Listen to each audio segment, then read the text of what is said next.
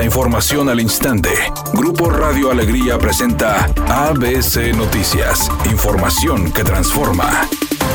Elementos de Protección Civil de Santiago y brigadistas de comunidades de la Sierra del municipio reciben el curso de capacitación denominada Introducción al Combate del Fuego e Incendios Forestales para combatir los incendios forestales y que es impartido por personal de la CONAFOR, donde los brigadistas aprenderán sobre el comportamiento de los siniestros y cómo hacer que sus actividades de combate sean más seguras y efectivas. El alcalde de Santiago, David de la Peña, destacó la importancia de las capacitaciones debido a las condiciones de sequía que prevalecen en Nuevo León y que la hacen propensa a este tipo de siniestros. Además, recordó que los incendios forestales en marzo y abril dañaron más de 6.000 hectáreas en la Sierra de Santiago y golpearon la economía de esa zona al bajar la cantidad de visitantes, por lo que destacó la importancia de saber cómo combatir y prevenir los incendios, reconociendo que los elementos de protección civil de ese municipio son la mejor corporación de la entidad por estar bien capacitados. Por otra parte, David de la Peña indicó que durante los primeros días de junio, el municipio de Santiago fue sede de un curso donde elementos del Departamento de Bomberos de Mission, Texas, capacitaron a elementos de las corporaciones de los estados de Nuevo León, Tamaulipas y Veracruz sobre rescates en incendios urbanos.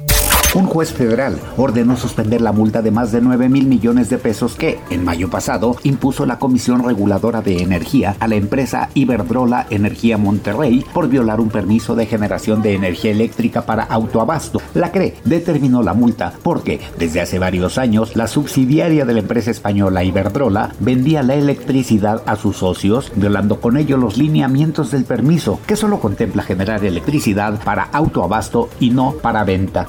Editorial ABC con Eduardo Garza. Ya son más de 2.700 casos de COVID recientes en el estado. Afortunadamente son casos leves y poco graves, pero no hay que bajar la guardia porque dicen los que saben que se viene una quinta ola de esta enfermedad.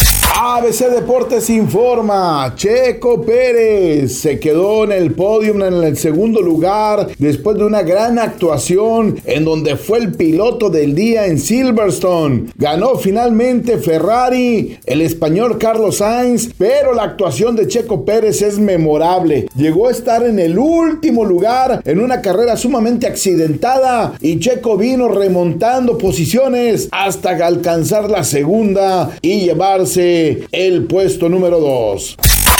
Integrantes de la producción de la segunda temporada del programa de televisión El Retador estuvieron en Monterrey reclutando participantes. Ayer se realizó un casting para encontrar a cantantes, bailarines e imitadores que participen en la segunda temporada del programa que está próxima a comenzar.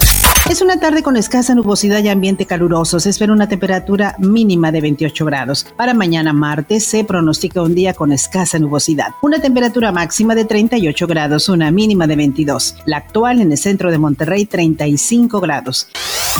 ABC Noticias. Información que transforma.